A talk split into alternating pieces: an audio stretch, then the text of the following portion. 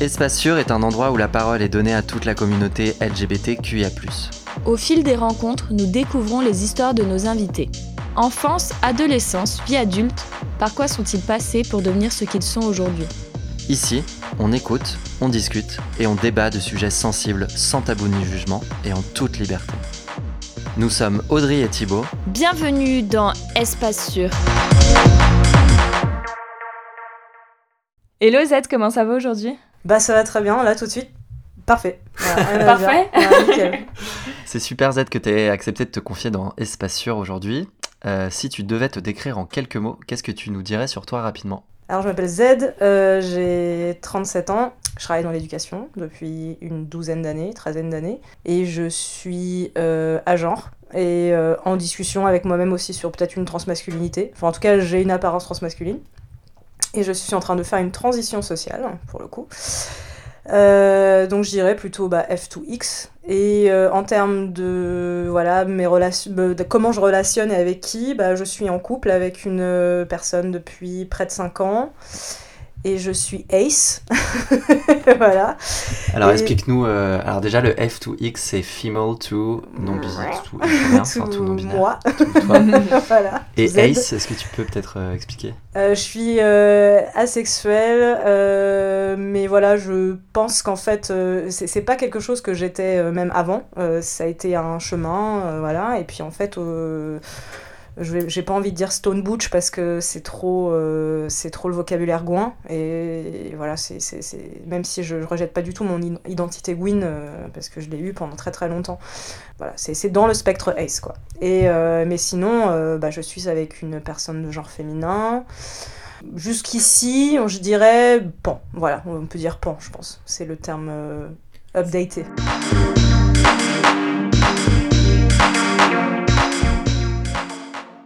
Raconte-nous ton enfance et adolescence, comment les as-tu vécues? Alors en fait, je suis donc née en 83 euh, dans une famille euh, franco-indienne. Alors donc j'ai la maman qui est née en France, qui est vraiment française on va dire euh, de souche, et le papa, bah, je suis en fait je suis de première génération d'enfants d'immigrés. Donc ça veut dire que le papa, il est né à Benares dans l'Uttar Pradesh et, et il en Inde. En Inde, ouais ouais. L'Uttar Pradesh c'est une région qui est tout en haut dans le nord de l'Inde et elle est connue parce que et Benares c'est très connu parce que c'est le Gange, enfin c'est là où il y a le Gange et que les gens font la puja euh, et que c'est là où il y a les crémations. Elles sont très spectaculaires. C'est quoi Une crémation, c'est en fait. Puja euh, avant Alors la puja, c'est une prière en fait, et, et on, on, emmène, c'est connu parce qu'on emmène euh, les gens morts en fait, les, cadavres, et on les brûle et on les met, on les fait partir sur le Gange. Ah oui, j'ai déjà vu ça. C'est très, ça a été très, très documentarisé. on a beaucoup d'images de ça, et c'est très connu pour ça. Sur un endroit qu'on appelle les Ghats. Et euh, donc euh, ma famille vient de Benares, mais d'un petit, petit, petit lieu qui s'appelle Bari Bazar. Et, euh, et c'est vraiment, je dirais, une enclave un petit peu... Enfin, non, dans le nord de l'Inde, on peut pas, vraiment dire ça qu'il y a des enclaves musulmanes ou pas. Parce que ma famille est musulmane, du coup, pas, pas hindoue.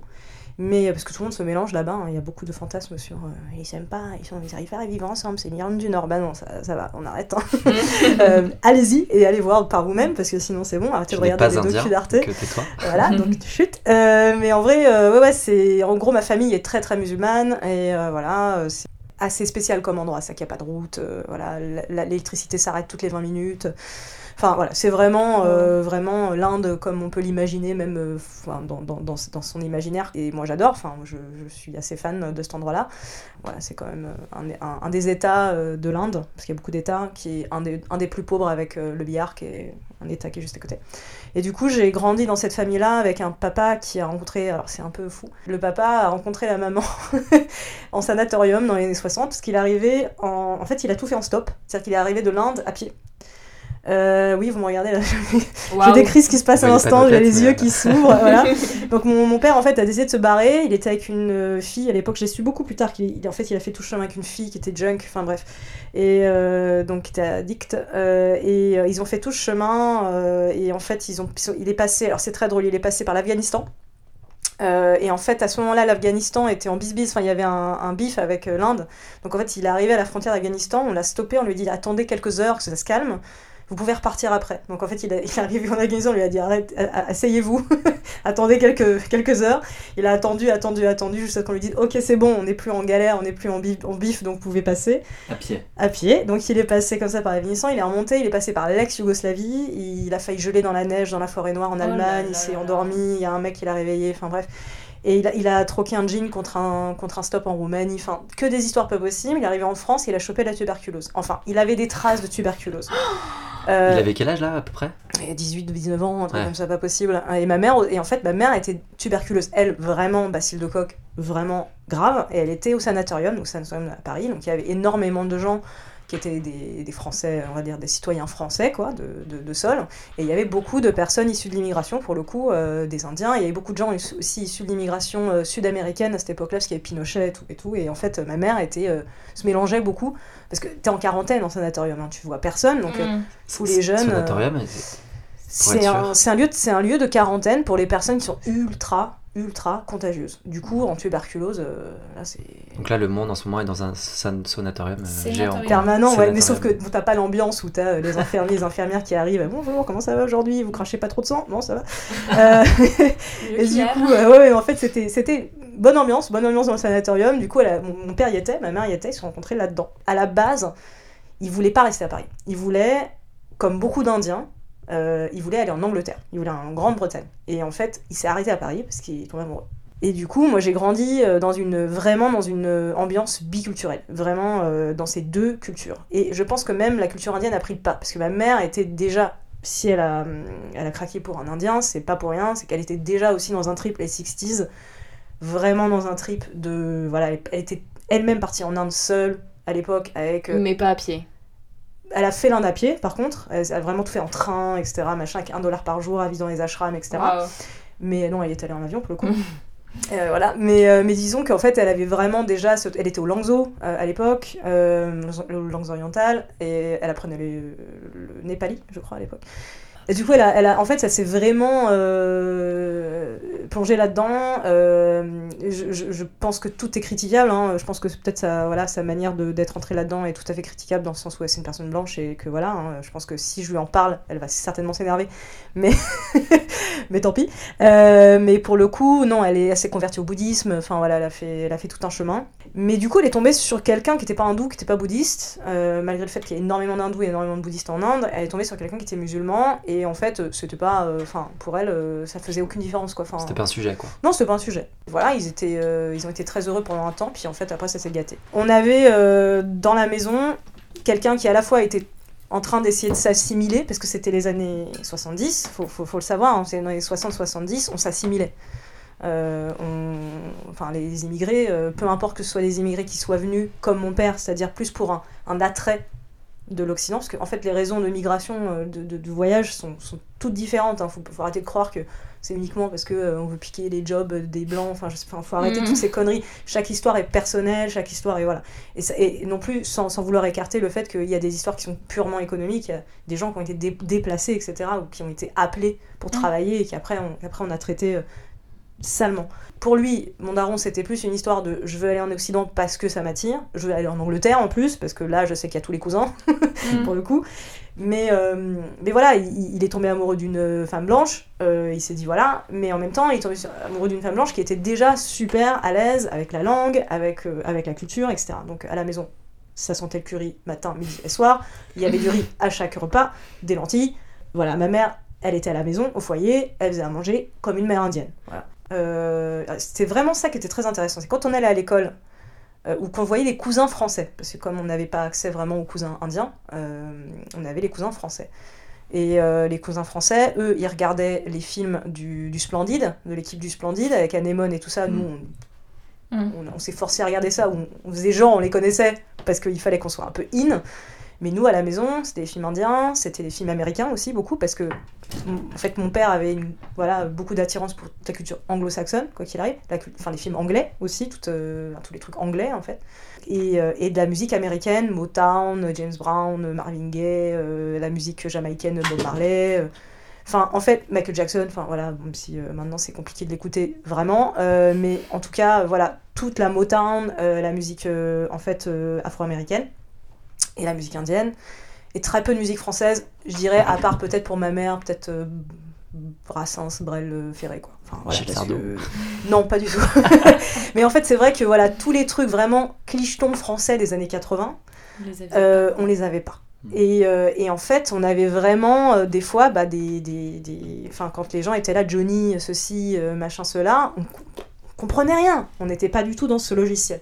Et on avait, on avait pour nous, c'était une évidence, quoi. Que euh, à la maison, euh, on avait euh, des tankas au mur. Les tankas, c'est des représentations euh, hindouistes, pour le coup, euh, de, de dieux et de démons. Enfin, souvent, les dieux et les démons, c'est un peu la même chose. C'est des avatars euh, hindous. Donc on avait des représentations, on, on avait, on avait le Ramayana et le Mahabharata expliqués aux enfants, donc dans des petites BD. C'est quoi? C'est comme la, la théogonie des iodes, enfin c'est un peu comme la jeunesse des dieux, euh, c'est les histoires des dieux. Donc Shiva, Krishna, qu'est-ce qu'ils font C'est beaucoup Shiva bébé, qu'est-ce qu'il fait, etc. Mm. Puis comment Ganesh est né, la tête, Mm. etc. Enfin voilà, Et on, on connaissait tout ça. En fait pour nous ça faisait partie de notre culture, de savoir qui était Ganesh, qui était Hanuman, Et le côté euh, musulman de ton père, du coup, pas du tout? Ah si beaucoup. Bah en fait le truc c'est qu'il faut savoir, il faut toujours considérer que quand tu es musulman indien, euh, tu n'es pas, euh, je pense qu'au Pakistan c'est différent, mais quand tu es indien et que tu es musulman, tu connais tout. Quand tu es euh, indien, euh, musulman en Inde par exemple, tu fais toutes les fêtes, toutes les fêtes, même les fêtes, fêtes hindoues. Tu fais et les hindous vont faire des jeûnes avec toi quand tu es Ah musulman. ouais? Ouais, ouais, il y a, mais il faut vraiment arrêter avec ce truc de ils se tapent sur la gueule tout le temps, ils sont pas d'accord. Il y a vraiment du partage. euh, qu'on ima- en fait dans- dans- parce qu'on nous a bourré mou avec euh, oui ben non euh, ils peuvent pas s'entendre etc machin oui effectivement il y a une partition effectivement il y a y a du y a, y a des y a des soucis il y a des conflits mais euh, dans la vie de tous les jours vous voyez des choses en Inde que vous imaginiez même pas en fait ou par exemple euh, à la mosquée j'ai vu ça de mes yeux hein. Euh, à En Inde, Benares du coup ouais ouais à Benares t'as as des mosquées et t'as les hommes et les femmes qui sortent euh, de la mosquée après la prière et t'as des personnes hindoues qui attendent devant pour recevoir une bénédiction Mm. Hmm. de ces personnes qui sortent de, des ablutions et euh, de leur communication avec Dieu, des discussions avec l'imam, et qui sortent et qui donnent une bénédiction. Je l'ai vu de mes yeux en fait. Donc, pff, même dans les films, on le voit. Il y a plein de films où on voit des scènes où euh, il y a des partages de, de, fêtes. Euh, les gens se retrouvent ensemble pour jeûner, pour briser le jeûne. En plus, là, moi j'étais dans un cadre français. En plus, voilà, mon père n'était pas ultra, ultra religieux pour le coup, contrairement à ma famille euh, là-bas. Mais voilà, il y a des choses complètement, on va dire, c'est du séculier, quoi. C'est du séculier. Mais c'est normal de connaître aussi tes bases hindoues, quoi. Il y a des choses que tu sais. Par contre, tu connais pas la... Moi, la pratique hindoue, moi je connais la pratique musulmane, mais je connais pas la pratique hindoue du tout, la pratique. C'est-à-dire, Mm. j'ai connu des choses en parlant avec des hindous, parce qu'en plus il y a tellement de sectes dans l'hindouisme en fait, il y a tellement, pas des sectes comme on entend, hein, pas des sectes à Oum, hein, mais il y a des, tellement de, de petites portions qu'il y, a des- il y, a des- il y a des hindous qui font telle chose, il y a des hindous qui font d'autres choses, il y, a il y a des gens qui sont dévots de Krishna, ouais. c'est très très vaste, et en fait, ouais, en fait c'est un peu un socle commun. Et donc en fait c'est très riche. Et le truc c'est que je me dis, la raison pour laquelle ça a pris le pas dans ma maison, c'est parce que c'est ultra riche. Parce que c'est c'est millénaire, c'est ultra fort, c'est l'origine de notre langue en fait. Enfin, on parle le français parce qu'il y avait le sanskrit avant, enfin, pas déconner quoi. Euh, c'est vraiment le truc où en fait tu te dis, bah, ça- c'est gagnant quoi. Et on a su tout de suite qu'on n'était pas totalement français en fait, Hmm. très rapidement. Même si mon père a insisté pour qu'on ait des prénoms français, à connotation française. Mon- mon- le pire c'est mon frère, il s'appelle Damien, et son deuxième prénom c'est Bilal, comme le premier converti. Damien Bilal, voilà. Donc c'est très drôle parce que lui, du coup, bah. Et en plus, c'est très drôle, c'est comme dans les Disney, je faisais remarquer dans les Disney, mais dans les films Disney un petit peu, voilà, euh, genre Aladdin, tout ça, euh, le, le garçon, il est toujours plus foncé que la fille. et je sais pas, il y a un truc comme ça, et en fait, mon frère, il est ressorti plus foncé. Donc comme je suis assez- raison, femme adolescente, bah je sais pas, mais en fait, c'est trop bizarre. Et en fait, on nous tapait des barres là-dessus, en fait. Vous êtes combien? On est deux. Ok. Les deux, ouais. Et, euh, et donc, ouais, on est... en fait, on a compris tout de suite. Et un jour, ma mère, je vous raconte une anecdote, elle était au parc avec nous. Et euh, il y a une dame qui arrive et qui fait Oh là là, mais c'est incroyable. Oh, vos enfants. Mais comment vous avez fait pour les adopter? Ouais, Mm. Et là, ma mère a dû sortir un truc ignoble, du genre, bah, elle est sortie avec une placenta. Que- on a vu juste pour lui J'ai fermer fait sa caca en accouchant. Genre, voilà. Je trouve qu'elle est là, oh mon dieu. C'est, c'est- en fait, c'est en grandissant euh, aussi, tu te rends compte que tu as plus d'affinité avec certaines personnes. Moi, dans les écoles, mon frère c'était pareil, mais petit, on avait des amis, surtout des amis, euh, surtout, en grande majorité des amis bah, qui étaient soit d'origine maghrébine, soit euh, donc de- d'origine sud- d'a- d'Afrique subsaharienne, Et Comment Enfin- tu l'expliques ça? Parce que. naturellement. Il n'y a Ouais, pas d'explication. y a pas c'est d'explication, Tu quoi. vas vers les gens, les gens ils sont. Qui te ressemblent, quoi. Enfin, Ouais, qui ont des prénoms où tu comprends, parce qu'il y a des gens dans ta famille qui portent les mêmes prénoms. Enfin, Ouais. C'est c'est vraiment euh, pff, un truc pff, évident. Enfin, T'es né en France ouais. et t'es allé en Inde euh, souvent Enfin. Je suis allée en, en tout, en tout et pour Ouais. tout deux fois malheureusement, Ok. uniquement deux Et fois. à quel âge t'y allais la première fois? Première fois j'avais peut-être 3-4 ans, Ouais, donc pas trop de souvenirs, j'imagine. j'ai des petits souvenirs, Petit, ouais. ouais, tout petit. et après 16 ans.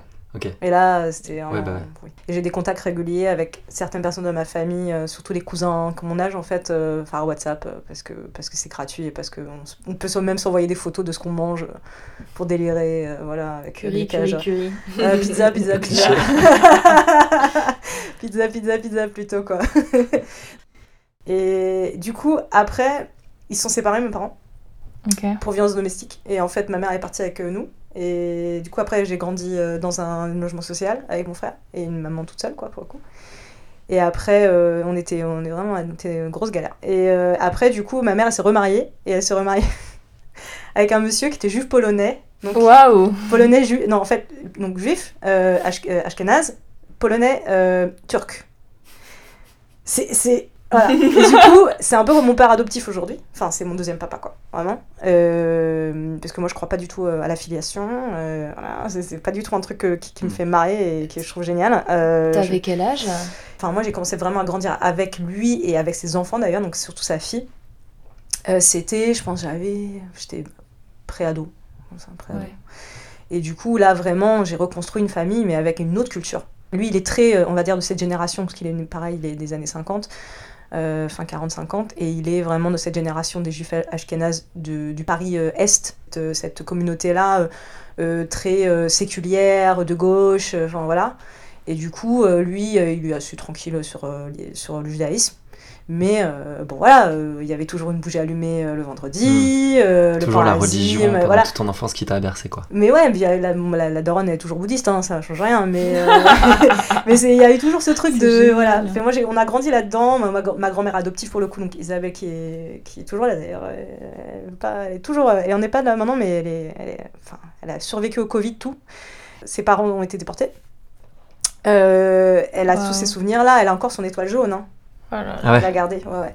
Et c'est quelqu'un qui m'a qui m'a tout de suite adoptée aussi. Et voilà, et elle, elle est turque, du coup, c'est la communauté turque des, donc des juifs du Levant, qu'on appelle les juifs du Levant, c'est des gens qui étaient his- hispanophones, c'est un très vieil espagnol. Donc je crois que c'était peut-être une communauté qui a été peut-être virée par Isabelle la catholique, il me semble, mais qui s'est installée donc, dans cette région-là en Turquie, etc. Donc elle, elle est d'Istanbul. Et, euh, et du coup, euh, bah voilà, il y a toutes ces, ces- toutes ces cultures en fait. C'est c'est- c'est- enfin, c'est trop bien, c'est trop bien. et, et du coup, le, le petit Damien et toi, vous, vous, vous suivez comment tous ces changements et... Je pense que ça a pris du temps pour nous de nous situer. En fait, la question, c'est la question de comment on se situe ra- racialement. Il y a eu un conflit parce que les personnes qui incarnaient nos identités étaient en conflit.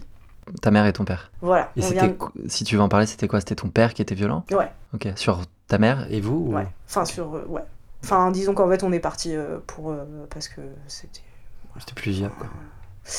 Euh, c'est vraiment. euh, là, c'est un mauvais film. hein. Vraiment un Mm. mauvais film. Mais, euh, mais du coup, bon, ça. c'est- Voilà. C'est dans l'histoire de plein de personnes. Mais du coup, c'est. On, on a dû déjà gérer ça. Enfin, gérer aussi le fait qu'on avait besoin de nous se caler. Euh, Mm. se recaler aussi après dans, un nouveau, dans une nouvelle famille, dans une nouvelle forme de famille. Famille recomposée avec des personnes d'une autre culture, avec d'autres personnes, etc. Et, et en fait, euh, comment est-ce que tu fais du sens du conflit? Comment est-ce que tu trouves du positif dans le négatif? Comment est-ce que tu, toi, tu te construis sur, par rapport à des choses que tu peux rejeter parce que en fait, elles ont été dures pour toi, etc. Quand, en fait, le moment, en fait, où tu te construis et tu dois t'identifier quelque part et en même, en même temps. Et là, c'est, je pense que c'est ça, en fait, qui est vraiment le, sur lequel il faut euh, travailler. Oui, au final, se libérer, duquel il faut se libérer, c'est là, tous les gens qui projettent sur toi. Hmm. Parce que plus t'es toi, et je pense, je sais pas, peut-être que les gens le sentent, j'en sais rien, je sais pas, je, je- je vous fais des hypothèses, mais moins t'es. Comment dire Moins t'es euh, dans, une, dans une situation de paix par rapport à ton identité, bah en fait, en même temps, les gens, ils projettent tellement. Et donc, en fait, on a eu, nous, des vies où on savait pas si on était indien, on savait pas si on était blanc. Hmm. Et on a été. euh, parfois, euh, on a eu envie de se situer comme étant français.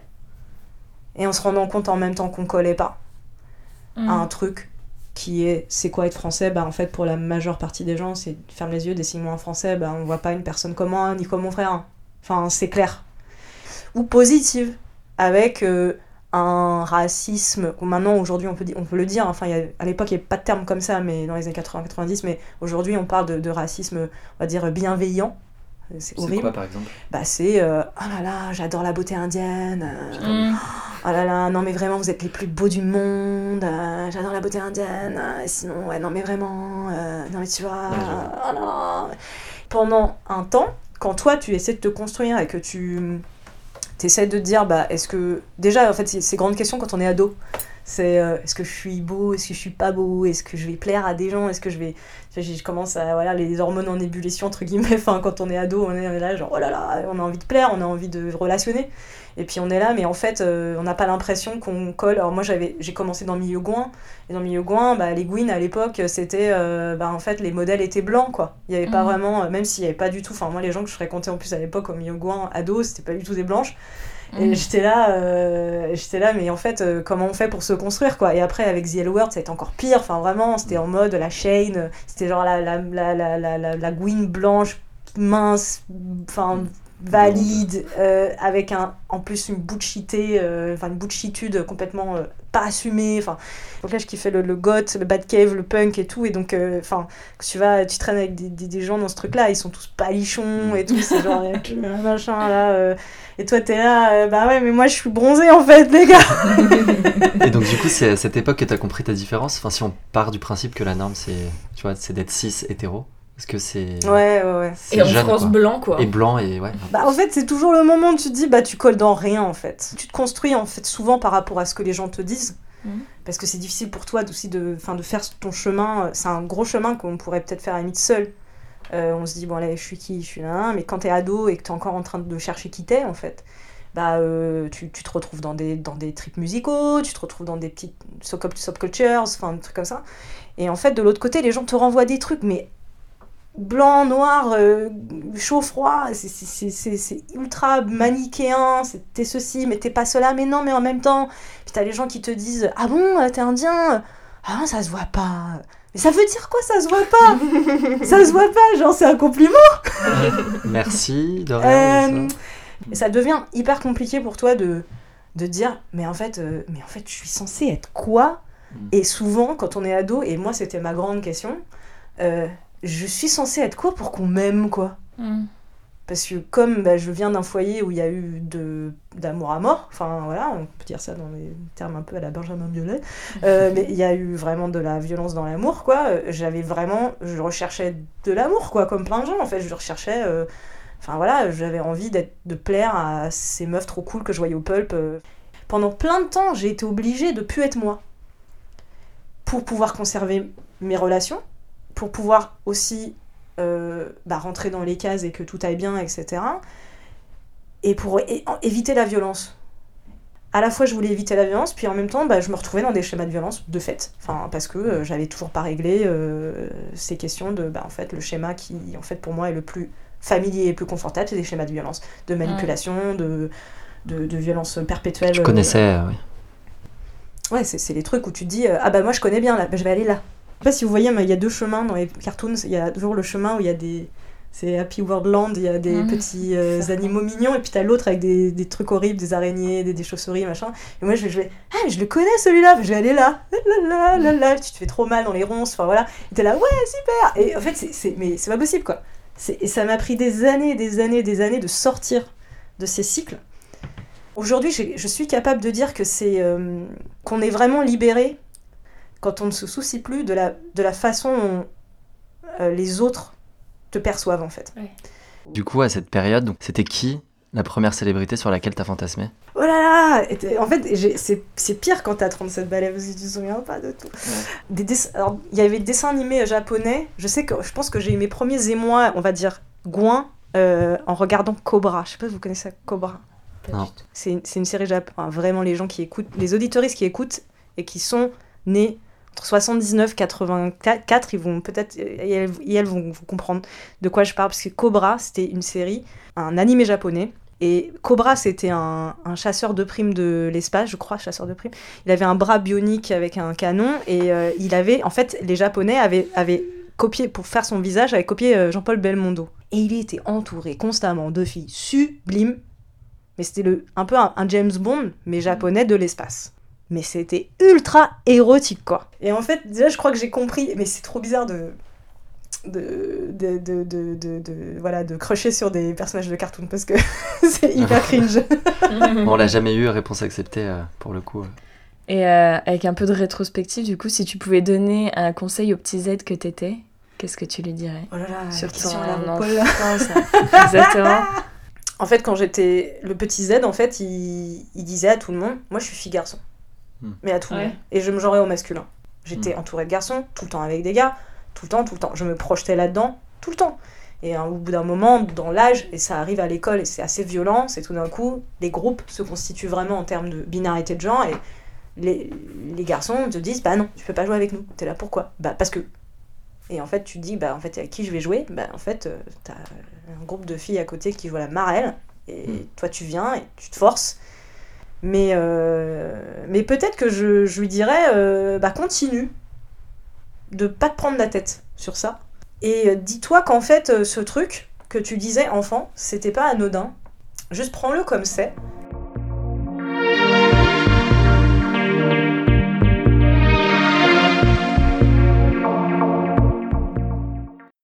Quand est-ce que t'as fait ton coming out pour reprendre tes termes Gouin? Euh, coming out Gouin, je l'ai fait euh, à ma mère et à mes amis. Je crois que je devais avoir 13 ou 14 ans.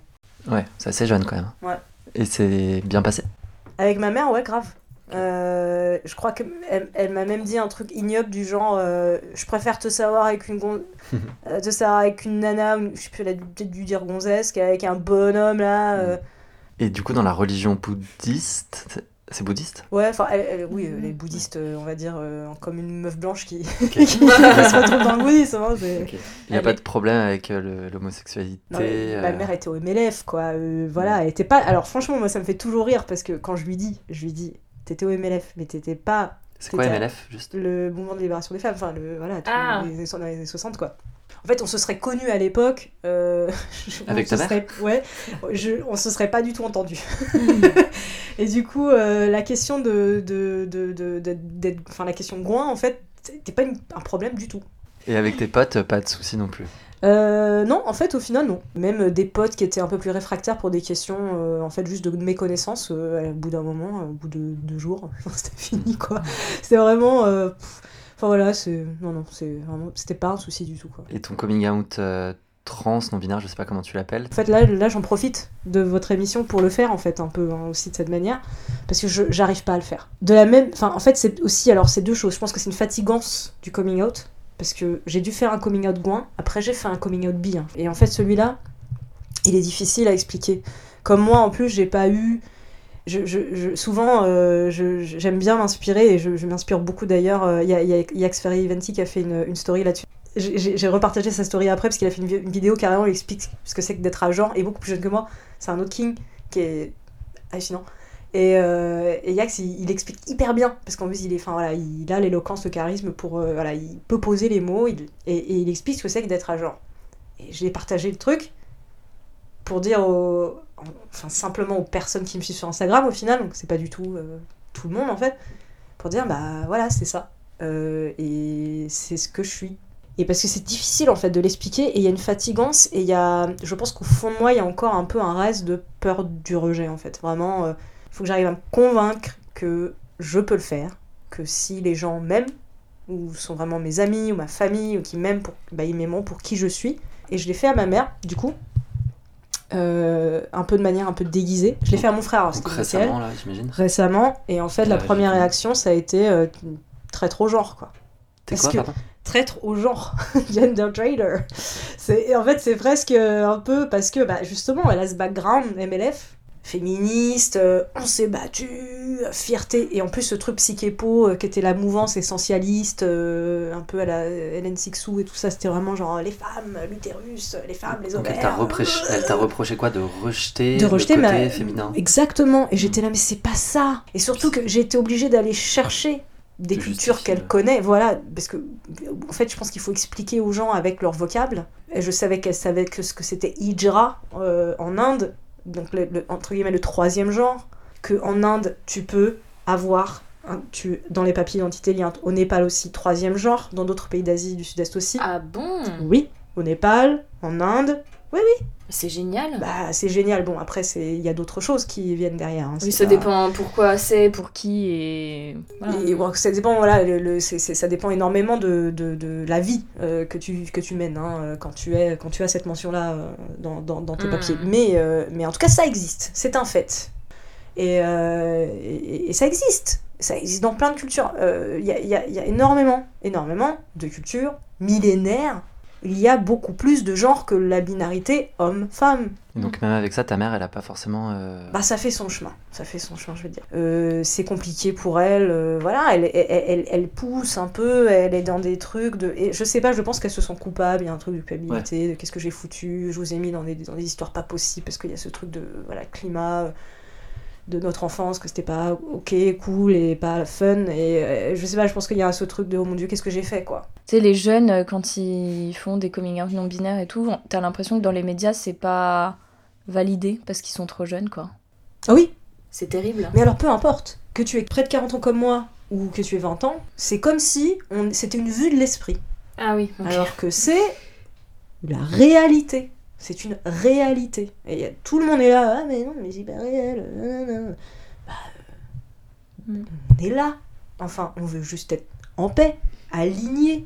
Comment est-ce que tu navigues aussi la question, et quand tu es quelqu'un comme moi qui est ultra needy, comment est-ce que tu navigues la question de euh, tu as fait un comédien à, à- à une personne, la personne semble bien le recevoir, te genre correctement, utilise les bons pronoms, Hmm. s'adresse à toi avec, pas ton morinon, mais avec ton prénom.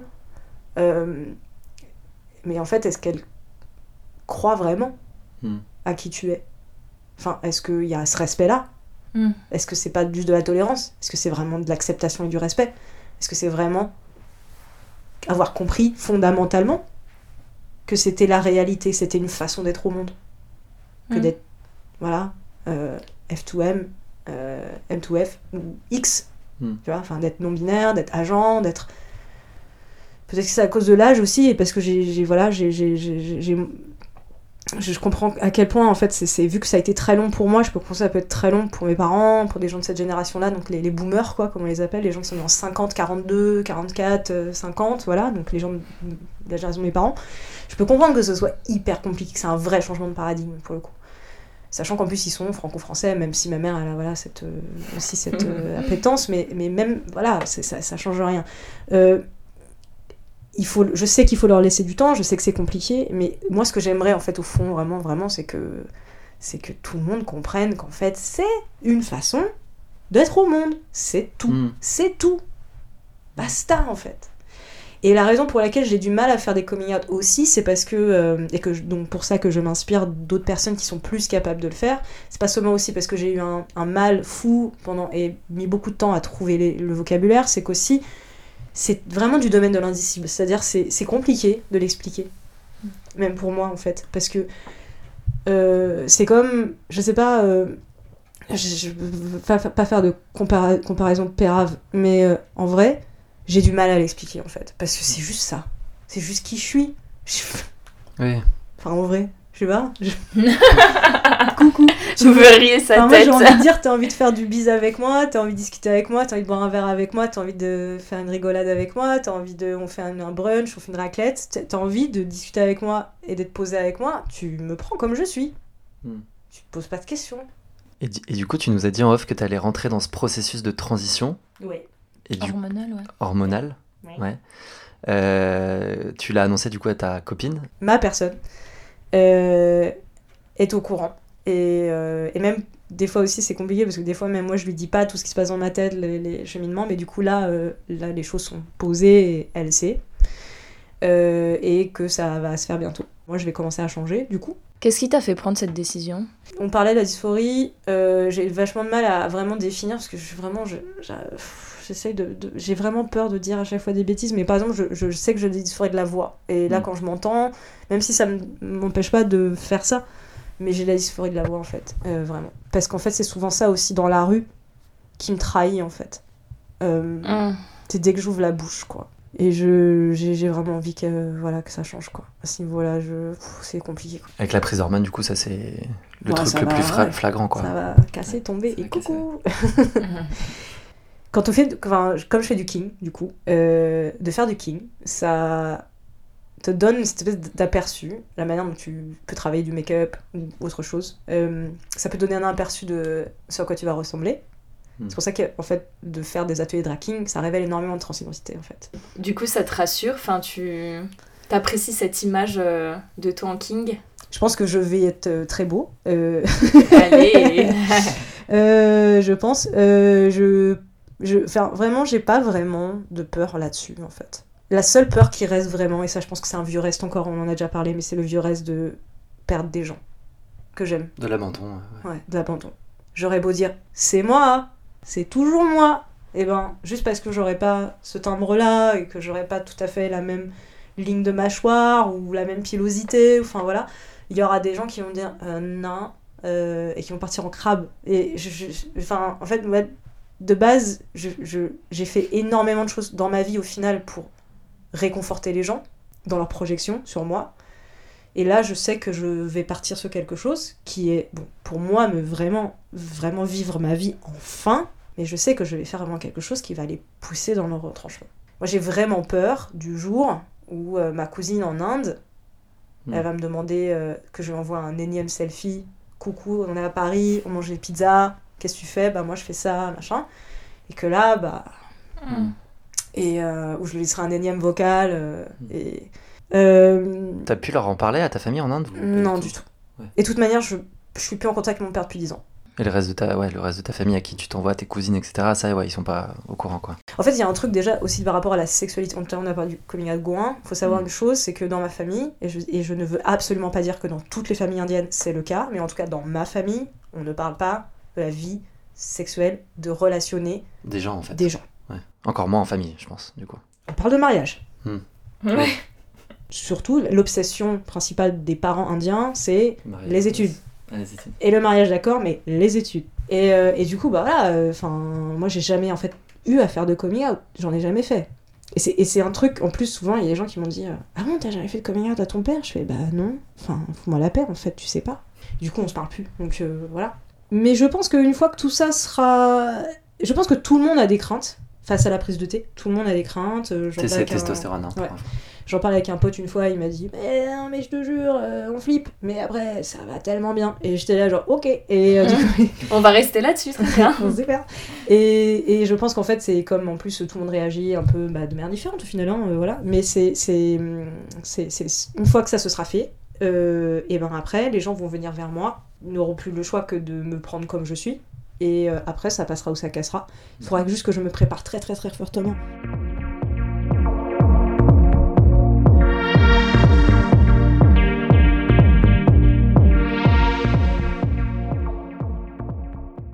Alors, Z, tu nous as parlé de drag, de king. C'est quoi le milieu de drag king Et comment Ouais. tu t'y étais comment tu t'y es intéressé?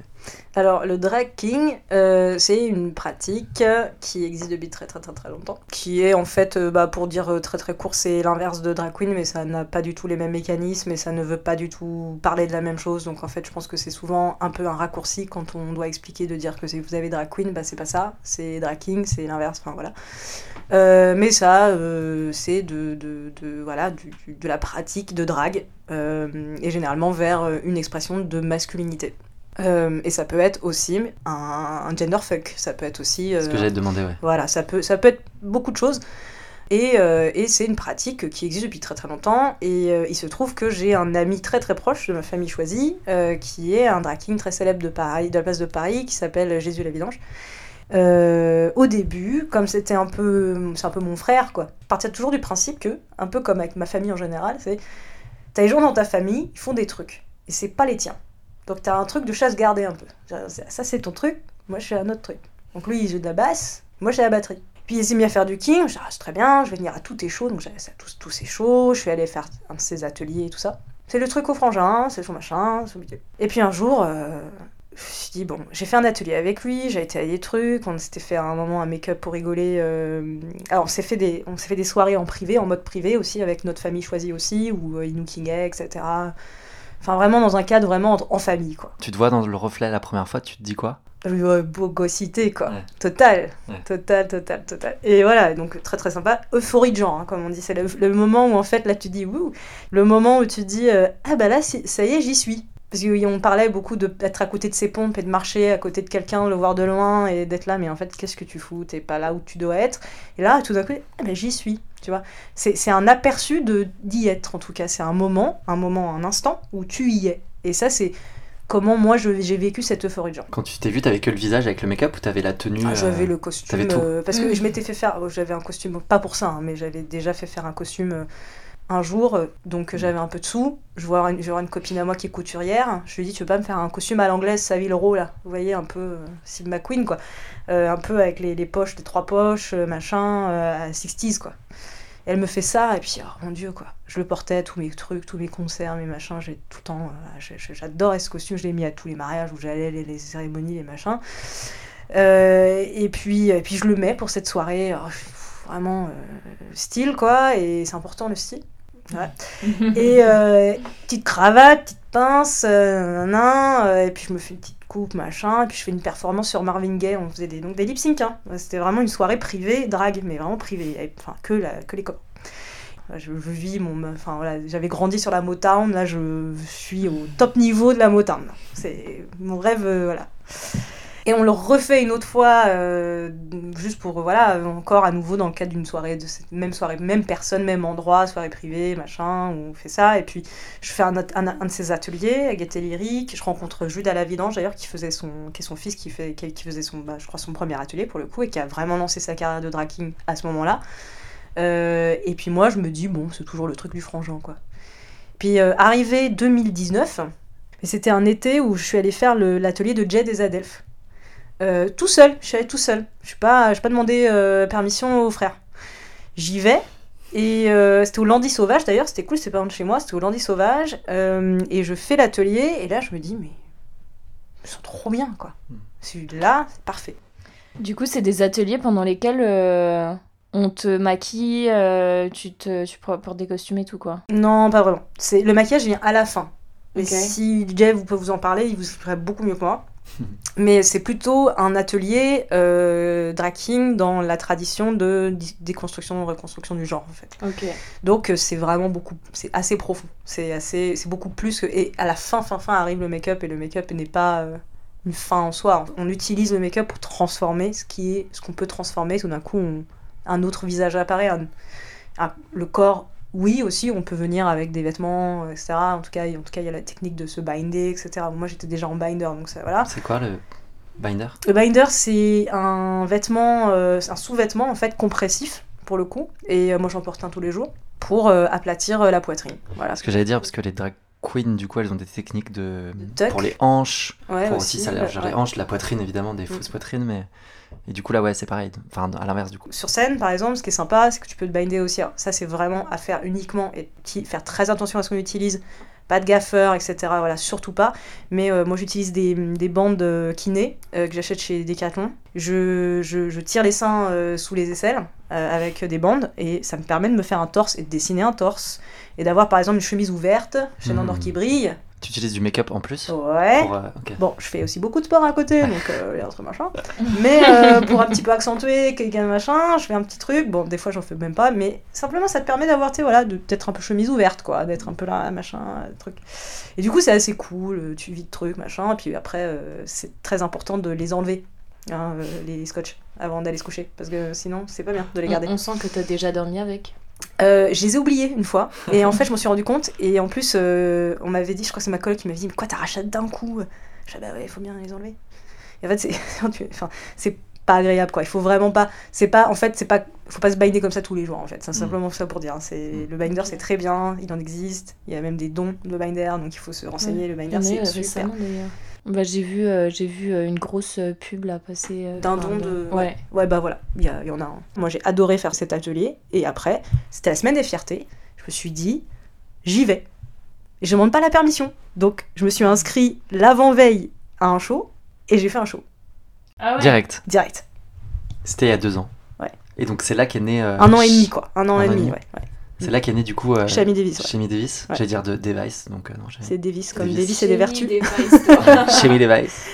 Pourquoi euh, ce nom? Alors, S'il y a une euh, signification. ouais, si, si. En fait, c'est un, un mix entre euh, Sammy Davis Jr., C'est qui? C'est un, un artiste de jazz euh, afro-américain. Et euh, c'est euh, un mix entre ça et Shami Kapoor, avec un I. Shami avec un I. Shami Kapoor, qui est de la grande famille des Kapoor du cinéma Bollywood. Et c'est un acteur des On années a- 60. Aucune des références, c'est hyper Ouais. frustrant. Bah, vous allez écouter euh, tout Junior et vous allez ouais. écouter et vous allez regarder. Shami Kapoor. Et comment tu le décrirais si c'est pas la même, si c'est déjà un personnage ou si, euh, je sais pas, il est différent de toi? Non, c'est pas différent de moi. Ouais. J'ai envie, avec euh, et de plus en plus que je le fais maintenant, parce que c'était pas, ça n'a rien à voir avec ce que je faisais au début euh, quand j'ai commencé, mais de plus en plus mon personnage commence à se figer un peu. Et c'est bien, c'est pas bien. Il y a des gens qui vont se marrer, qui vont dire ouais, bah, nan, nan, nan. mais moi j'ai- envie de continuer dans cette esthétique parce que je me sens ultra beau. C'est Je confirme. hein. Enfin, t'as certaines photos. Non, mais si, sur ton feed, je vous conseille d'aller voir. T'as un peu des touches quand même orientales et indiennes. Je sais pas si. c'est J'espère. Ouais, voilà, je t'espère. Bah, je te le dis, voilà. D'un point de vue Ouais, il y a extérieur, t'en as. des costumes et tout. oui. Les costumes sont assez dingues, ouais. C'est des, ouais, ouais, c'est des vrais vêtements. Non, c'est, c'est pour le coup, euh, c'est un peu une manière pour moi de, d'aller euh, sublimer cette masculinité indienne, euh, la, la beauté indienne, quoi. Ah non, la beauté indienne. Ah oui. ouais, bah voilà, je vais t'en mettre plein la gueule, hein, de la beauté indienne, mais pas celle que. Voilà, oui, voilà, par, par exemple. Ouais, Je suis en train de montrer une photo, c'est incroyable. Incroyable. Là, c'est surtout des vêtements de mariage au final. hein, le truc, c'est le mariage. Le pogdi, c'est un pogdi de mariage. euh, Enfin. et le, le châle, euh, voilà, que je porte à côté là sur mon épaule, c'est celui de ma maman quand elle s'est mariée en Inde, parce qu'elle s'est mariée en France et en Inde. Donc elle avait ce grand grand voile de sari de mariage et elle me l'a donné pour que je me fasse ça. Et il est, parce qu'il est très très beau, il est très très beau motif euh, dessus euh, en jaune. Et du coup, bah, je porte sur cette photo, euh, donc les photos pour le calendrier queer, euh, c'est le, le patate de ma maman quand elle s'est mariée. Et du coup, c'est il y a son odeur dessus. Et tu fais quoi en drague du coup? T'as Alors- des bookings, des soirées, des tournages. Ah ouais, j'ai trop de soirées en ce moment, c'est C'est la- c'est la folie hallucinant. furieuse, hein. C'est hallucinant, je, je sais Sur plus quoi faire. Zoom. Moi, j'ai- j'ai- j'aime pas faire euh, trop le zoom. J'ai pas euh, l'énergie en fait. T'as le public, l'énergie, quoi. C'est. Voilà. Ouais. En fait, c'est l'énergie qui Parce que manque. c'est quoi C'est des soirées, c'est des représentations, c'est des shows que Ouais, tu fais c'est- ouais, c'était sur scène quoi. Puis les gens ils t'envoient un truc. Et lip sync du coup. Ouais, beaucoup. Et deux perfs, c'était pas du lip sync. Il y en a une, j'y chantais. Et il y en a Avec une, j'ai rien Enfin, dit. ta voix. T'as oui, avec quoi. ma vraie voix. Ouais, Non, ma fausse voix, tu sais. non, t'as chanté, quoi. Ouais, j'ai chanté du Nars, Nars Barclay. Tu chantes bien? Je sais rien, moi, je sais pas. en tout cas, j'arrive pas à. Ma voix, je, je, je sais que ça va. J'étais pas juste hein, quand j'ai chanté parce que je pense que j'étais stress. En plus, J'ai ouais. j'ai mis du temps à trouver euh, le ton. Je me suis vraiment amusée à le faire. Euh, et après, il y en a une, j'ai fait, je, je disais rien. Comment ça? Tous les, tout était sur des papiers. Mais c'est sur Instagram, j'ai- il y a des photos. What? Ah, c'était un... une représentation Ouais. Mais avec. euh, tu Juste montrais la des musique papiers, et je montrais. Ok. Voilà, il y avait des messages sur, les, sur des, des petits cartons là. euh. Et, euh, et je l'ai refaite après pour un autre, pour le cabaret, cabaret euh, King Vita Etern- Etern- Eternam, pardon, qu'on avait fait au point éphémère après pour euh, Jorkov. C'était une dénonciation de comment on attaque euh, les réunions non mixtes. Et c'était en septembre 2020. C'est-à-dire qu'aujourd'hui, là, c'est. En fait, c'est horrible parce que j'ai l'impression d'avoir jinxé. J'ai l'impression Audrey Nostradamusé la- l'affaire. Et en fait, c'est horrible. Mais en vrai, ça, ça avait déjà commencé. Et au Mm. final, euh, là, c'était, euh, j'étais là. Enfin, j'étais juste là, à, être en rythme avec des papiers. C'est difficile, hein. Enfin, vraiment, ça, ça demande. euh, J'avoue.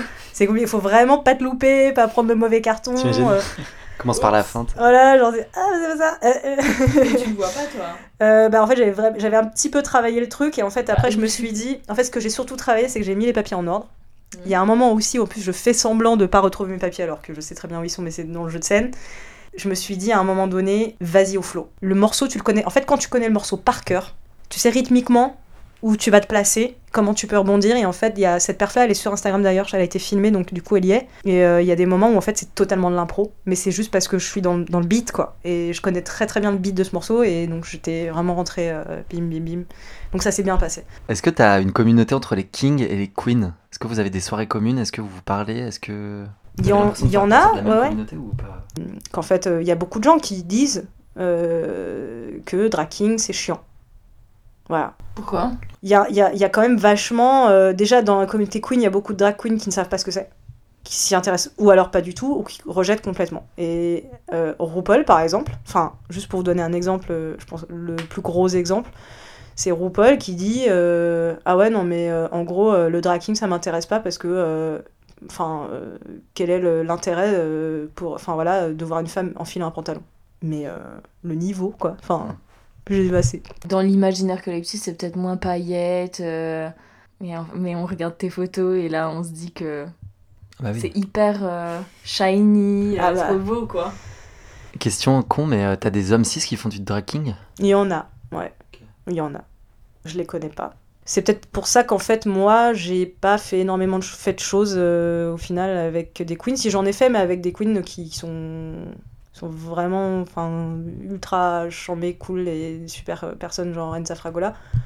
J'ai envie là en fait, il y a le confinement, on rebat les cartes un peu, enfin on se refait un peu du bien et je me dis euh, bon, une fois que on a rabattu les cartes, qu'on a repris du temps du self-care, qu'on a repris du temps de s'aligner, de voilà de, et on va ressortir de tout ça, on va peut-être revenir à une espèce de, normalité. Bah, je me dis qu'à partir de maintenant, maintenant c'est king quoi. C'est king first. Voilà, on fait d'abord des choses pour nous. Moi, je vais faire des choses pour nous, les kings, les, les, drag les drag queer aussi d'ailleurs, les club kids, etc. Mais pas les queens. Moi, je vais pas m'en occuper en fait. C'est pas mon, c'est pas mon machin. Tu peux rappeler peut-être euh, drag queer, club kid? Euh, Club Kid, je pourrais pas euh, vraiment définir. Euh, vraiment, je suis pas vraiment ultra expert, mais enfin, j'ai vu des, des, des perfs Club Kid et je trouve ça super bien. Et il y a, y a, aussi ce côté, je pense, genderfuck aussi, mais c'est plus emprunté, je pense, de la scène des boîtes, enfin de.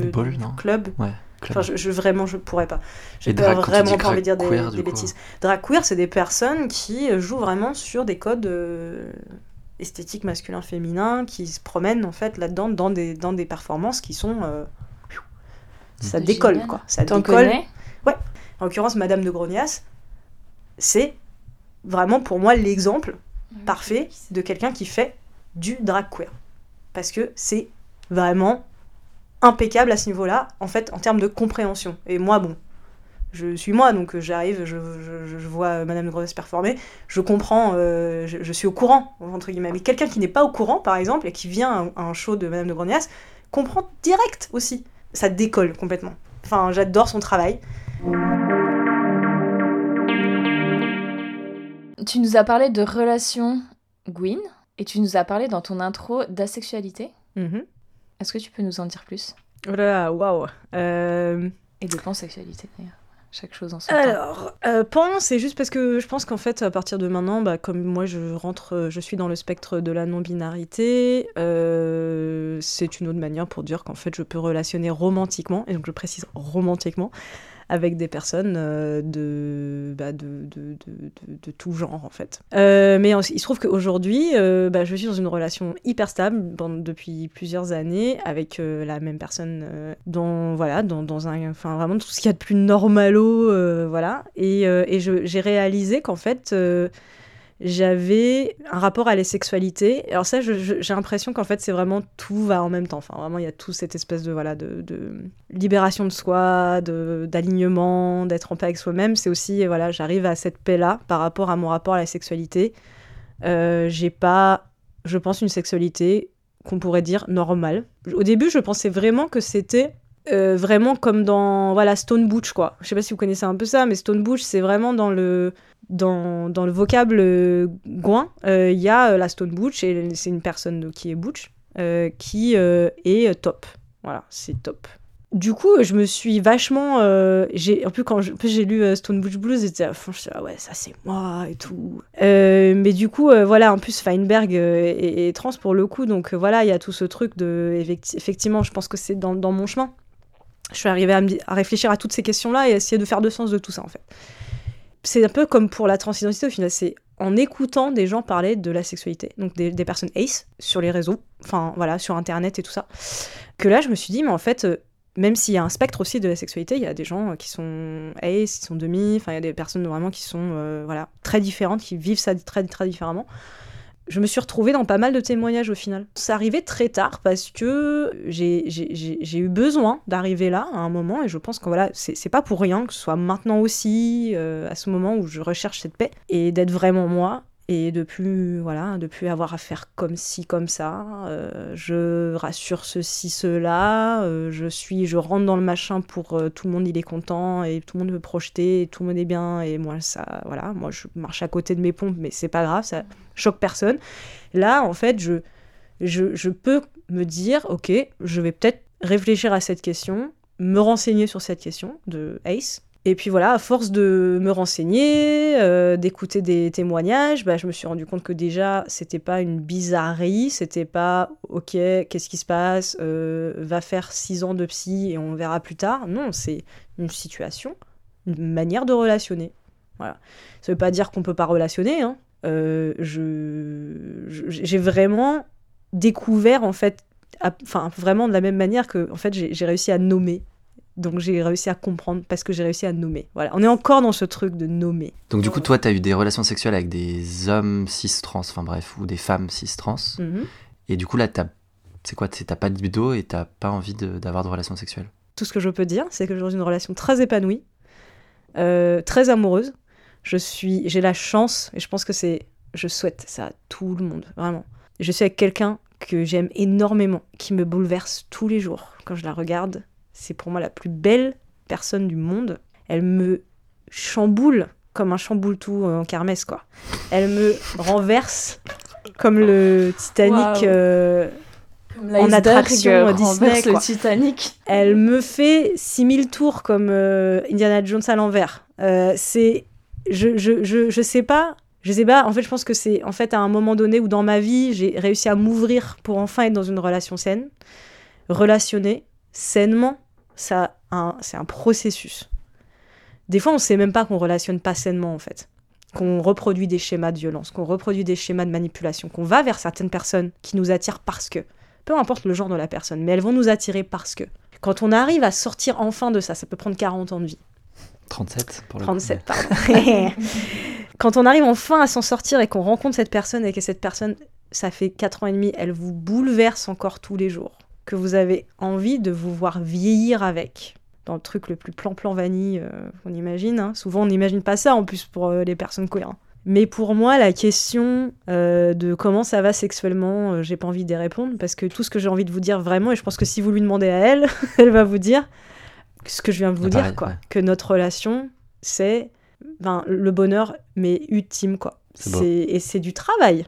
Je pense qu'on aime de façon probablement différente quand on est ace. Et en tout cas, oui, c'est la, grande question de, la sexualité, euh, comment ça se passe, etc. Bon, j'ai pas envie d'y répondre. J'ai juste envie de dire qu'on peut vivre une belle vie en étant ace, en se retrouvant dans ce spectre. On peut avoir des belles relations, on peut avoir, euh, on peut, on peut aimer, on peut, on peut aimer sans avoir envie d'être touché, on peut aimer sans toucher. Euh, on peut se retrouver en couple euh, en étant ace avec quelqu'un qui ne l'est pas. On peut se retrouver en couple entre personnes ace, à des, même sur des spectres différents de, de, la sexualité. Mais euh, ça ne change rien au fait que nous voulons tous et toutes la même chose au final, c'est nous retrouver avec euh, une personne ou plusieurs. ou pas d'ailleurs. Hein, ou pas. Aussi, ou pas. Mais juste être bien, en phase, quoi. En alignement avec ce qui fait que on est bien. Voilà, qu'on est droit dans nos bottes, quoi. En fait, je n'osais pas utiliser cette expression parce qu'elle est très vieillotte, mais on est droit dans nos... 37 ans en même temps, donc... Voilà, on est droit dans, nos, dans nos petites bottes. 40, 40. Voilà, voilà. Est-ce qu'à 41, tu dirais que t'as 50 J'en sais rien. Parce qu'en même temps, j'ai une tête de kéké, là, de bébé, là. Oh là là là là, je sais pas. C'est vrai que tu fais pas, tu fais pas 40 piles. Hein. Mm. Comment tu te positionnes euh, vis-à- -vis de la religion aujourd'hui? J'ai essayé d'être musulman. Ça a duré deux semaines. J'ai essayé. Euh, non, parce que j'ai grandi dans l'islam en fait, parce que voilà, tu, a des choses que tu sais, c'est comme ça, mais tu choisis un petit peu, euh, au bout d'un moment, tu te dis, bon, bah, est-ce que je vais, je vais croire, enfin, est-ce que tu crois en Dieu ou pas? C'est vraiment un truc. Et là, c'est pareil, c'est compliqué à expliquer pourquoi tu crois pas en Dieu, pourquoi tu crois en Dieu. Euh, moi, moi, je viens d'un background donc religieux, enfin religieux. Il y a eu de la religion, en tout cas, que je ferais presque un parallèle avec ma transidentité au final. C'est pour ça que j'avais du mal à l'expliquer, à dire qui je suis, à faire des coming out. C'est aussi de la même manière que si j'avais décidé de prendre une voie, par exemple celle de l'islam, de, ma famille. Mais en fait, c'est même pas un choix, quoi. C'est genre, tu crois en Dieu, tu crois pas en Dieu, en fait. C'est. Voilà. Et, et, au final, peu importe la religion. Enfin, faut, faut juste se dire aussi que ma mère, forcément, bah, comme elle est franco-française, elle venait d'un background catho voilà, il y avait même des gens de protestants dans la famille d'ailleurs. Mais euh, en tout cas. Tu, tu vois, t'en couvres pas mal là quand même. Hein. non, mais c'est très intéressant parce qu'en fait, ça vous permet de vous dire qu'en fait, si un jour vous décidez, vous décidez, non, on décide pas, mais si un jour vous vous levez le matin, si moi je m'étais levé le matin et je me disais en fait, mais je crois en Dieu. Je suis même pas agnostique, je crois en Dieu. Et qu'en fait, il y a une praxis que vous voulez, où il y a une culture en fait que vous voulez, dans laquelle vous vous sentez vraiment mieux, qu'il y a un livre, quand, quand vous le lisez, vous vous dites, ouais, ça c'est vraiment cool. Par exemple, lire le Coran et se dire, ça c'est vraiment cool, j'ai envie de l'appliquer tous les jours. Votre rapport à Dieu, vous allez l'organiser par rapport à peut-être une religion du livre ou par rapport à une autre. Par exemple, je pense que si j'avais voulu vraiment rentrer dans des pratiques euh, juives avec, euh, avec euh, mon père adoptif et sa famille, ça aurait été nickel, on aurait pu faire plein de trucs, j'aurais pu... Enfin, je l'ai fait un petit peu, il y a des trucs que j'ai fait un petit peu aussi. Pour le coup, c'était vachement dans, dans l'acceptance et tout, c'est vraiment hyper intéressant. Et dans l'islam, voilà, ça va de soi parce que c'est ma culture. Bon, du coup, c'est presque trop facile, tu alors tu choisis. Euh. Puis il y avait le bouddhisme aussi, tu vois, pendant. Enfin, voilà, le bouddhisme, moi, c'est. Il y a beaucoup de choses que je retrouve dans le bouddhisme qui me plaisent, que, qui me permettent d'expliquer le monde. Enfin, de comprendre le monde, en fait. Des choses que, qui, qui sont dans le domaine de l'indicible. En fait, limite, j'avais l'embarras du choix. C'est horrible parce qu'on a l'impression que c'est l'embarras du choix. Mais en fait, non, tu choisis pas. C'est tu, tu crois en Dieu, tu crois pas en Dieu, en fait. Et du coup, je crois pas en Dieu. Voilà. Ça, j'ai cru pendant un temps. Je me suis dit, ok. Après, au bout d'un moment, je me suis dit, agnostique. Pourquoi pas agnostique? Ouais, parce que une fois, j'avais parlé avec euh, une personne. Cette personne me dit, bah en fait, je crois que je suis agnostique. Je suis ah, peut-être moi aussi, parce qu'il y a quand même des trucs. Euh, euh. c'est quand on sait pas en fait. Donc on se prononce pas et on se dit peut-être. Il y a une force supérieure. Hmm. Hmm.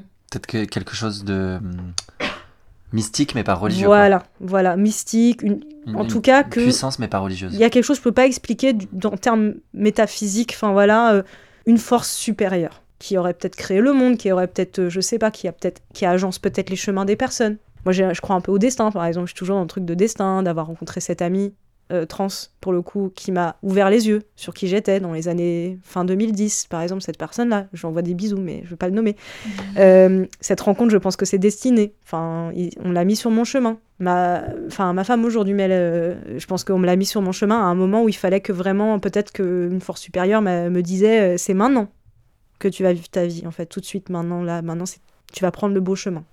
Des fois, on se dit ça avec euh, ma femme, on rigole dessous, dessus, on se dit, mais en fait, c'est le destin, on était obligés de se rencontrer, c'était écrit. Mais qui c'est qui a écrit Donc en fait, au final, moi je suis athée. Je crois pas, je suis pas athéiste du tout, parce que voilà, mais je suis athée quoi. Je crois pas en Dieu, voilà, c'est comme ça. Et je peux pas l'expliquer. À la limite, peut-être, je crois au karma. ça fera plaisir à ma mère. genre, le karma. Mais il y a une chose, c'est sûr, c'est j'ai essayé, je me suis intéressée même à la Wicca, quoi. Alors, la, Wicca, c'est la sorcellerie ah. euh, païenne, donc, euh, enfin, voilà, Wicca, je me suis intéressée à ça, je me suis intéressée à, à peu près tout, en fait, enfin, vraiment. Euh, et du coup, non, je me suis pas intéressée aux religions catholiques. je me suis intéressée au protestantisme dans le sens où je j'avais l'impression que les protestants étaient un peu plus coolos, mais en fait, je sais même pas. Bon, bref, on va laisser les chrétiens de, l'autre côté. Puis au final, bah, je crois pas en Dieu. Et mais, euh, mais je supporte. Grave, hein. Mais c'est pas grave, c'est tout. Mais par contre, je respecte énormément les gens tout qui, ça pour ça, croient. Quoi. Mais oui, mais enfin, franchement, euh, moi, j'ai des amis autour de moi qui me font des coming out religieux et je suis là, mais coolos, genre, c'est bien. Enfin, franchement, aligne-toi, t'as pas le temps de te prendre la tête. T'as qu'une vie, t'es pas un chat, rappelle-toi. Voilà. et qui me font des out religieux. Et je suis là, yes Et j'en peux plus qu'on attaque les musulmans en France, quoi. J'en peux plus. Ça me déchire dans mon, dans mon, dans mon corps, quoi. Quand il y a eu euh, Charlie Hebdo, j'étais, mais en flip pour ma famille, quoi. Je me suis dit, c'est reparti. Et, et, vraiment, et en plus, ça me fait rire. Ça me fait rire. Vous savez pourquoi ça me fait rire? Parce que je suis d'origine indienne. Et quand je parle aux gens, et qu'on parle de ces sortes d'islamophobie, etc., et que quand on écoute les débats à la, télé ou les trucs, les papiers, à la, merde, quand on parle de musulmans, les gens ne pensent pas aux Indonésiens mmh. et ils ne pensent pas aux Indiens. Mmh. Bizarre. Du coup, ils se permettent de bitcher alors que potentiellement t'es concerné?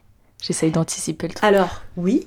Dans l'imaginaire, quand on parle de musulmans et que les gens se cristallisent, crispent à fond là sur les musulmans, dans leur tête, ils imaginent pas mon père. Quand on leur dit musulman, c'est dessine-moi un musulman, tu fermes les yeux, dessine-moi un musulman Ils vont pas voir mon père, en fait. Ils vont pas voir euh, des Indonésiens. Ils vont pas voir ces gens-là. Mais ces personnes-là sont musulmanes. Parce que l'Inde n'est pas un pays musulman qui a pas une communauté millénaire, des siècles, des siècles. Il n'y avait pas de problème, quoi, pendant des siècles. Jusqu'à ce que ce soit colonisé, que ça devienne euh, un bins. Quand tu, quand tu penses islam, en France, quand tu penses musulman, tu ne vois pas les musulmans. Tu vois certains musulmans. Hmm. Ou tu vois pas de musulmans, parce que des fois, il y a des personnes qui sont nord-africaines ou enfin d'Afrique subsaharienne qui sont pas musulmanes, quoi. Hmm. Donc les gens, en fait, c'est en fait juste les gars, dites-le, vous êtes racistes. Juste, c'est pas grave, mais vous êtes raciste en plus de, de votre, vous cristallisez sur des vieux trucs. C'est c'est pour ça qu'en fait, j'ai l'impression qu'on attaque aussi de front complètement les décoloniaux aussi. Moi, on va me dire que je suis complotiste, mais en vrai, je pense que là, c'est vraiment une dérive fasciste, en fait. De diluer dans le discours, euh, on va dire, à peu près mainstream, euh, qu'il euh, y a des problèmes avec les décoloniaux, qu'il y a des problèmes avec les personnes musulmanes. des... Enfin, voilà, en fait, ça commence à devenir mainstream. C'est une espèce de stratégie fasciste, en fait. Enfin, voilà, je pense. C'est un peu, pour en donner un exemple, on fait une contre-manif contre la manif pour tous, et on est la manif pour tous est homophobe. Et eux, ils sont là, mais non Ils font des, ils font des, des procès en diffamation, mais non Vous voyez? Mais c'est tout. Vous venez, vous dites la manif pour tous est homophobe. On est tous d'accord. Mmh. Oui, non mais c'est un fait. Donc vous êtes islamophobe, vous êtes raciste. Ce, ce, propos que vous avez tenu, machin, c'est islamophobe, c'est raciste. En plus, ça, ça les rendrait du coup euh, plus légitimes, tu vois Tu trouves pas? Mais oui Tu vois, c'est ça qui est. C'est un chat, un chat Oui. Mais oui, bah, au final. encore plus. C'est bête, quoi. Il y a un moment, il faut appeler un chat un chat. Si on dit pas clairement, ils, ils ont un souci, pas avec les Indonésiens. Ils n'ont pas un souci avec les Indonésiens. Ils verraient un une, Indonésienne, une Indonésienne dans la rue, ils diraient pas Oh là là, euh, islam, euh, machin, euh, rigoriste, bidule, le truc. Enfin, déjà, ils y connaissent rien, ils parlent jamais de ce qu'ils parlent. Enfin, ils, confondent tout ça la fille. Enfin, bref, ils confondent tout. Et ils verraient une personne indonésienne, ils feraient Oh, une personne indonésienne. On fait faire du. C'est Bali pour eux. C'est Bali, c'est cocktail. Non, mais c'est vraiment. voilà, on en est là, quoi. Genre, ils vont jamais et c'est pour ça que souvent, tu as le truc de Ah, mais t'es hindou. Ben non. Arrêtez là deux minutes, lisez des livres d'histoire. Il y a eu euh, il y a tant de musulmans en Inde. Il y a quand même eu une décolonisation, une partition, des gens qui sont partis sur la route avec trois sacs de chaussures euh, pour aller euh, dans un truc, dans un morceau qui était l'Inde avant, pour s'installer dans le Pakistan. Enfin, à un moment, il faut se réveiller, quoi. Et des gens, quand c'est vraiment ça, c'est dans l'imaginaire collectif et appelons un chat un chat quoi. Et ça me ça me révulse, ça me révulse parce que là on est vraiment dans l'hypocrisie totale et je sais pas pour vous mais moi plus j'écoute euh, et j'essaie de pas écouter et de regarder que des trucs mignons mais vraiment d'entendre euh, mais, mais tout le temps et là c'est pire en pire avec le gouvernement qu'on a et toutes les lois séparatisme et tout mais les gens parlent sur nimp, ils disent nimp sur des trucs qu'ils connaissent pas tout le temps. Ouais, et puis aussi tout le monde regarde Hanouna, donc euh, on n'est pas sorti de là. Et bah voilà. enfin, je sais pas, moi j'avais, j'ai envie de dire, euh, juste soutenez vos, vos adelphes euh, muses, enfin musulmans, musulmanes, soutenez-les parce que genre, en fait simple, pas soutenez-les, mais dans le sens en étant white savior à con ou je sais pas quoi, mais genre juste que le bullshit que vous entendez entre personnes blanches non musulmanes, que le bullshit entre vous, que le et, euh, et, voilà quoi. Enfin, genre commencer par des choses comme ça, je, je vais pas, j'ai pas envie de me lancer sur 50 trucs, mais j'ai envie de dire euh, vraiment qu'on se, vraiment là, qu'on se rende compte vraiment de, des choses quoi. Que si on en est à arriver à dire islamo-gauchisme et qu'il y a une espèce d'infiltration de, je sais quel euh, truc d'islamo-gauchisme, je sais pas quoi, dans le milieu des universitaires, de je sais pas quoi, de bidule ouais, faut, dès qu'il y a des pétitions pour soutenir euh, bah, des organisations, des initiatives qui veulent être muselées ou qui sont interdites, enfin voilà, qui sont à deux doigts, de ce, qui sont sur la sellette en fait, il faut les soutenir. Euh, il faut, euh, voilà, il faut pas hésiter, soutenir, soutenir vraiment tout ce qui peut, enfin tout ce qui est créé en fait, qui est de la force positive pour contrecarrer, parce que c'est, parce qu'il y a très très très peu d'initiatives et qu'on essaye vraiment toutes de les, te les désinguer en ce moment. Mais il faut vraiment soutenir quoi. Et, euh, et, et, je pense que là vraiment, faut, faut vraiment se réveiller et se dire qu'en fait on est, on, nage, là on est en train de glisser vraiment là. Réveillons-nous quoi. Est-ce que tu aimerais te marier? Je vais me faire tuer. Euh, en fait, je pense que si un jour, par exemple, euh, j'ai des soucis de santé, tout ça, ce serait quand même bien que, que ma femme elle soit protégée, qu'il n'y ait pas d'ambiguïté, de, de machin, de trucs, tout ça. Donc je pense qu'au bout d'un moment, il va falloir que j'y passe. Pour Françoise? Oui, pour euh, notre, notre, petit bébé Françoise, ouais, Françoise bébé, parce que enfin Françoise, elle va être là, genre qu'est-ce qui se passe? C'est un chat. Hein, oui, c'est un chat. Non, mais simplement parce que voilà, j'ai un petit peu d'années d'écart euh, avec, euh, avec la ma personne et j'ai pas forcément envie qu'il y ait une situation où ce soit compliqué. J'ai envie que ce soit à un moment donné que, même si je suis pas pour, enfin personnellement pour le mariage, j'ai envie quand même qu'on soit protégé quoi. Et t'aimerais avoir des enfants? Non. C'est un non catégorique. Je suis déjà un enfant moi-même, euh, je suis un cartoon, j'ai 5 ans d'âge mental. Euh, enfin, franchement, c'est pas possible, quoi. Euh, parle-nous de ce dont tu es le plus fier. Bah, de ma femme, qui est tatoueuse, qui est tout trop bien, qui travaille à Mutante, qui est trop cool, qui fait de la musique dans un groupe qui s'appelle Alvida, et c'est trop bien. Coming Your Way Soon, avec un 45 tours, parce qu'il faut pas déconner, c'est 45 tours, c'est la classe. Euh je suis trop fière de ça, de voilà, de vivre avec cette personne. Je suis trop fière de ce qu'elle fait. Je suis trop fière d'être avec elle. Je suis trop fière, trop fière de me toujours avec cette personne et qu'elle m'aime. Et euh, malgré tout, je suis trop fière d'avoir euh, fait tout ce chemin euh, et de pouvoir enfin me dire que voilà, là, le début de la traversée, enfin de cette prochaine traversée. parce que tout est une traversée au final, va être beaucoup moins chaotique et beaucoup moins violent et beaucoup moins et beaucoup plus passif, ouais, pacifique, quoi, euh, en tout cas, euh, que, que, les années précédentes, que toutes ces, que ces, ouais, on peut dire ces deux décennies précédentes et demie. Déjà, je suis fière d'être arrivée jusque-là vivant, parce que peut-être que j'aurais pu à un moment donné, peut-être pas. Euh, je suis fière d'être arrivée jusque-là vivant et je suis fière de ce que j'ai construit professionnellement, artistiquement. Je suis vraiment fière d'avoir fait une reconversion à un moment où en fait c'est difficile d'en faire. Euh, d'avoir euh, voilà euh, essuyé tout ça, de retourner sur les bancs de la fac à 36 ans, c'est facile pour personne. Hein, et voilà, et je l'ai fait. Ça se, ça se passe bien.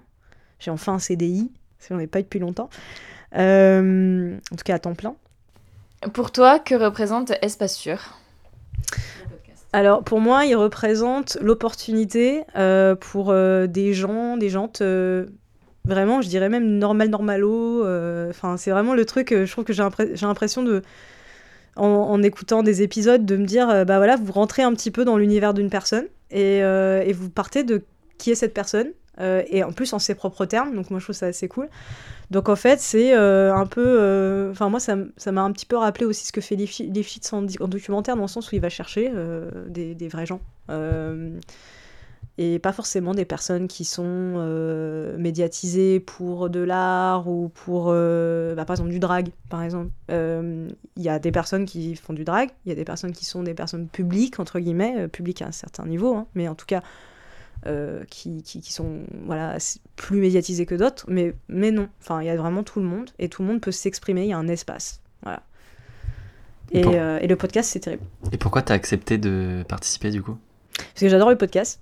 Et euh, en fait, je connaissais pas le vôtre. Donc, du coup, j'étais là, trop cool, je vais découvrir un nouveau podcast. J'ai pas fait, oh non, je connaissais pas. J'ai fait, oh trop bien, je vais découvrir un nouveau podcast. Donc, en fait, j'ai vu qu'il y avait Cherry Conti, j'ai fait, trop bien. Et du coup, j'ai adoré l'épisode. Et, euh, et, donc, faut que j'écoute tous les autres maintenant. Et euh, du coup, en fait, c'est vraiment pour moi un truc que j'ai vraiment. Enfin, que j'ai vraiment. J'affectionne vraiment tout particulièrement. Et surtout en ces périodes de confinement euh, d'écouter beaucoup de podcasts et tout ça, et j'en ai des. On a que ça à faire de toute façon, donc. Euh. bah, c'est même que, même avant, je les écoutais en fait pour de vrai, et, euh, et là, en fait, c'est vrai que ça s'est amplifié pour le coup, et j'ai vraiment cette affection-là pour ce média-là, et je pense que ça vient de la radio, je pense que c'est le côté l'audition, etc. Et, et ouais, c'est agréable quoi. Merci beaucoup Z d'avoir participé à Espace Sûr, c'était un réel plaisir d'échanger avec toi. Bah, c'est mon plaisir aussi, entièrement.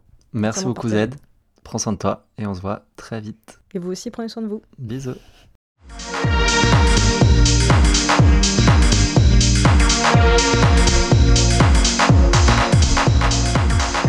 Merci à tous d'avoir écouté cet épisode d'Espace Sûr. Si vous l'avez apprécié, n'hésitez pas à nous mettre 5 étoiles sur Apple Podcast et nous suivre sur Instagram at Espace Sûr Podcast. Vous souhaitez participer ou simplement réagir? Écrivez-nous un email à espacesurpodcast.gmail.com.